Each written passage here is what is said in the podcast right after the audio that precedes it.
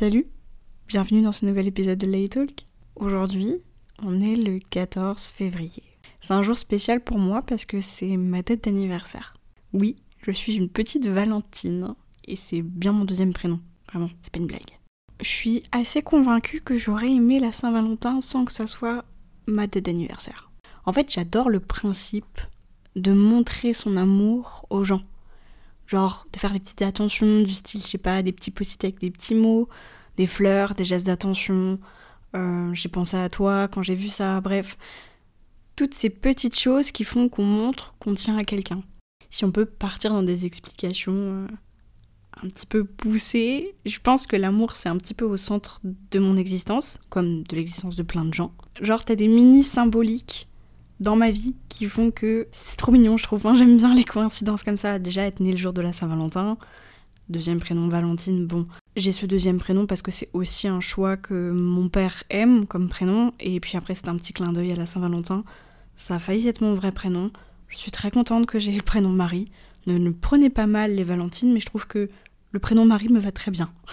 en plus, si on peut pousser la symbolique, mon prénom symbolise l'union puisque bon, mari, marié, etc., mariage. Ça symbolise aussi le mot aimer, parce que quand tu mélanges toutes les lettres de mon prénom, ça peut faire aimer. Et ouais, j'ai oublié l'expression, j'ai oublié le terme technique de quand tu mélanges toutes les lettres d'un mot et que ça en fait un autre. Bon, bon, bon.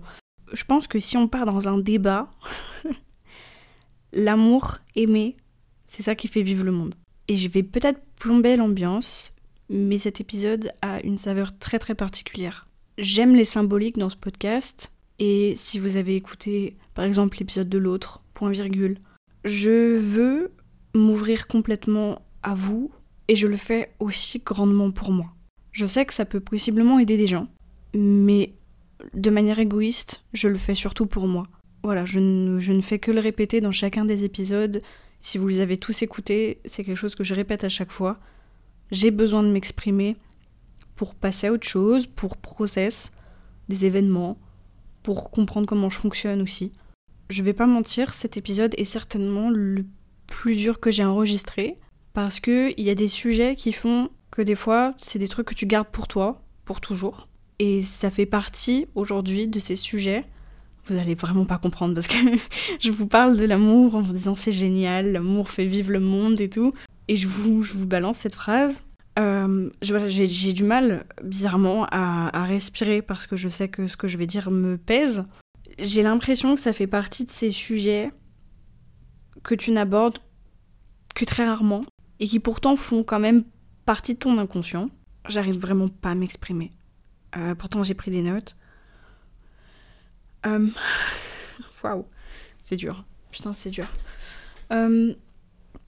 j'ai besoin de cette symbolique de faire un épisode aujourd'hui, de le poster le jour de mon anniversaire, non pas pour qu'on me, me souhaite mon anniversaire, mais parce que j'ai besoin de symbolique dans ma vie, parce que c'est important pour moi.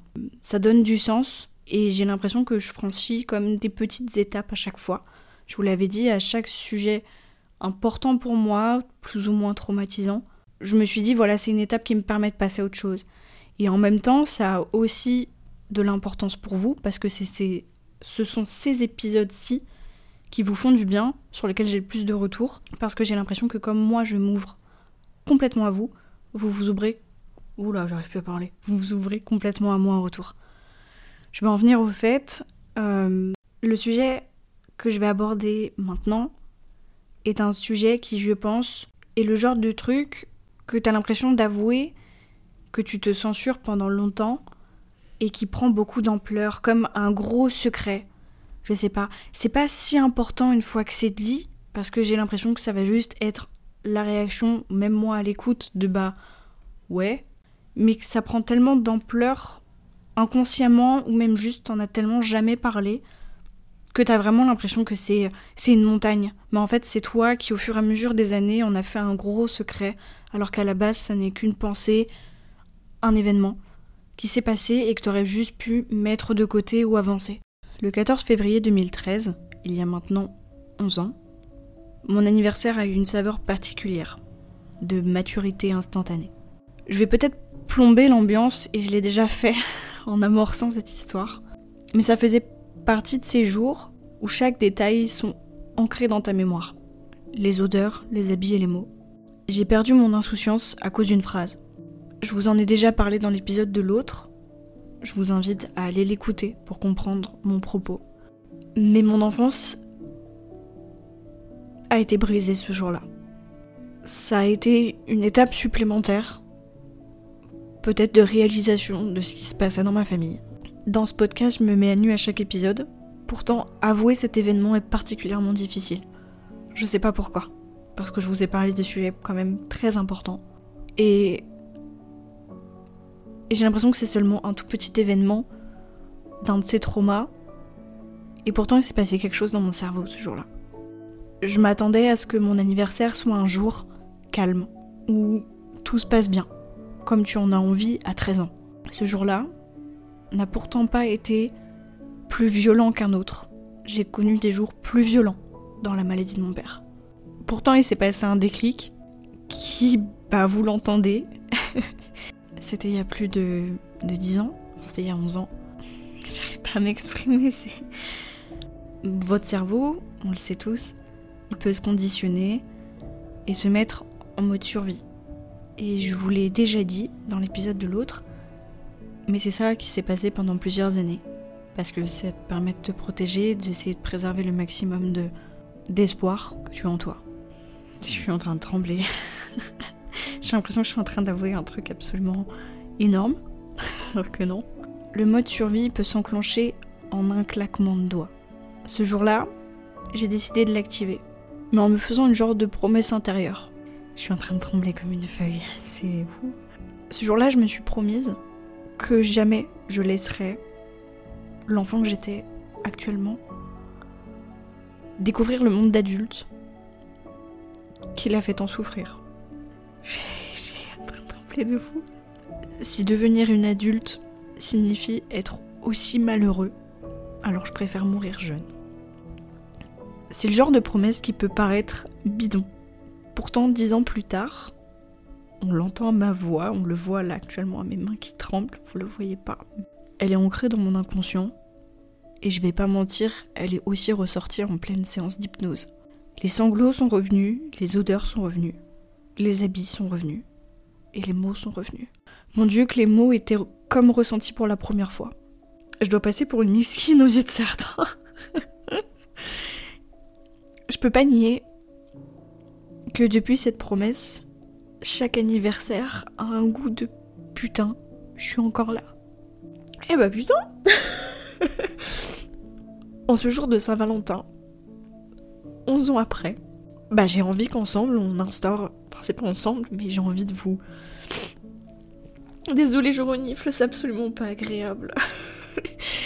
Euh, je vais instaurer une nouvelle promesse, et cet épisode en est l'encre qui scelle cette promesse.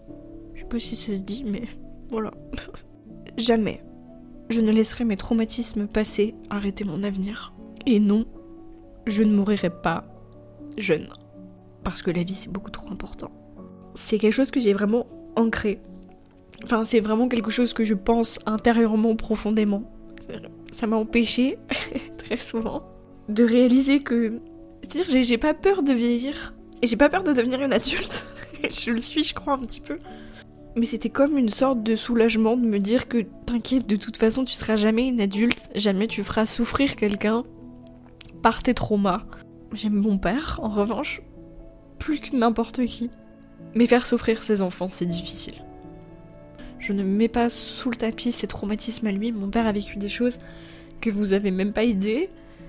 Et donc c'est toujours ça qui m'a aidé à me dire il est malheureux, c'est pas de sa faute. Mais en tant qu'enfant, c'était trop pour moi.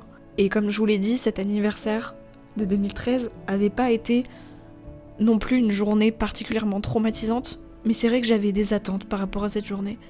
Et j'espérais que ce jour-là, mon père ne soit pas l'autre. Et, j'en veux pas à mon père. Vraiment, je n'en veux pas à mon père. Mais c'était très important pour moi de me protéger et me dire que t'inquiète de toute façon, ça va s'arrêter rapidement. Et et tu vas pas faire aux autres ce qu'on t'a fait. Et vraiment, c'est pas grave en plus. Limite, je me dis, mais mon père, il était malheureux, il a fait comme il a pu. Mais la douleur était telle, le trauma est tel, que m'imaginer grandir, vieillir et possiblement refaire ou revivre ou ressouffrir aussi, c'était insupportable. Donc ça fait depuis que j'ai 13 piges, je parle comme une vieille, que que je me dis bah t'inquiète, c'est pas grave. Genre ça va s'arrêter. Comme tout mal-être, comme tout trauma, tu te dis souvent que stopper tes souffrances, ça sera la meilleure des choses. Et je suis contente parce que je me dis putain maintenant euh, aujourd'hui j'ai 24 ans et, et on s'est battu et c'était pas simple et c'est peut-être encore pas simple pendant plusieurs années. Et c'est pas grave parce que tu fais les choses pour. Et à chaque fois je suis là à me dire je sais pas si je suis si je suis la, la jeune femme que j'imaginais quand j'avais 13 ans. Je me dis si je si je scelle une nouvelle promesse aujourd'hui peut-être que ça annule l'autre en tout cas j'espère ça me fait de la peine pour l'enfant que j'étais, et ça me fait de la peine pour l'adulte, plus ou moins que je suis maintenant. Je me dis, ah ouais, c'était fort quand même comme promesse. Et je. Ouais, j'ai l'impression que, je, fais la, la ouin ouin là, alors que pour certains ça aura sûrement pas de valeur, mais se conditionner comme ça pendant des années, et chaque anniversaire avoir ce truc de putain, une année de plus, waouh, j'aurais pas pensé. Et non pas que je me dis, je sais pas comment je vivrai jusqu'à l'année prochaine, euh, ce serait insupportable, pas du tout. C'est juste que vraiment, ça fait des années que je me suis dit, bah, passer la vingtaine, je pense pas que. Enfin, je, je mourrai jeune, il m'arrivera un truc. Parce que, je sais pas, c'est une manière de me protéger, de me dire, bah, la souffrance à un moment donné, ça va s'arrêter. Et finalement, je suis très contente que même si la souffrance est encore partiellement là, bah, j'ai pas choisi cette solution de d'arrêter. C'est pas toujours évident, mais en même temps, c'est la vie. Je dis pas que on doit subir des choses tout le temps. Je dis juste que je suis très fière d'avoir continué à me battre. On dit que l'on devient l'adulte avec qui on, se serait senti en sécurité quand on est enfant. Je pense que ouais. Ouais. Je suis devenue ce genre de version-là. Alors à défaut d'être protectrice avec la gamine de 13 ans, je vais aussi être présente pour celle de 24 ans aujourd'hui. On est encore là et on continuera encore des années. Non, on partira pas dans quelques années. En tout cas, je ne le souhaite pas. Alors pour toutes ces belles raisons que aimer c'est merveilleux, c'est incroyable. Ça fait du mal, mais c'est incroyable. Que euh, oui, les traumas nous, suivent peut-être pendant des années.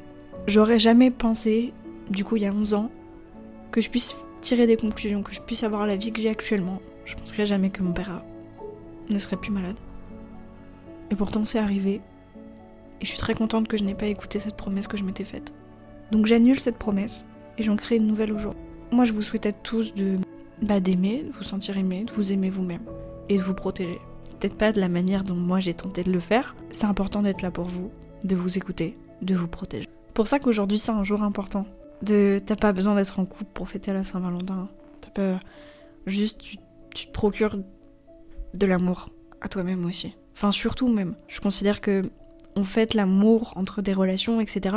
Moi, la Saint-Valentin, c'est je fête mon anniversaire, mais du coup, c'est pas en mode je me fête moi, mais je, je me réjouis d'être encore là. Ça a pas été. Ça a vraiment été dur d'enregistrer cet épisode. Euh, je pensais pas que ça me mettrait dans un état comme ça. J'ai l'impression d'avoir avoué quelque chose d'énorme, alors que c'est tout petit en réalité. Ça tient à une phrase, à une promesse. Je suis contente de vous avoir confié ça. J'espère pas avoir plombé l'ambiance et au contraire d'avoir provoqué autre chose parce que mes larmes sont que sont que fierté, comme la plupart des épisodes d'ailleurs. Ça fait du mal des fois de parler certaines choses, mais une fois posé, ça libère. En tout cas, je vous embrasse très très fort comme d'hab. Je vous souhaite une bonne fête de l'amour, bonne Saint-Valentin. Gros bisous.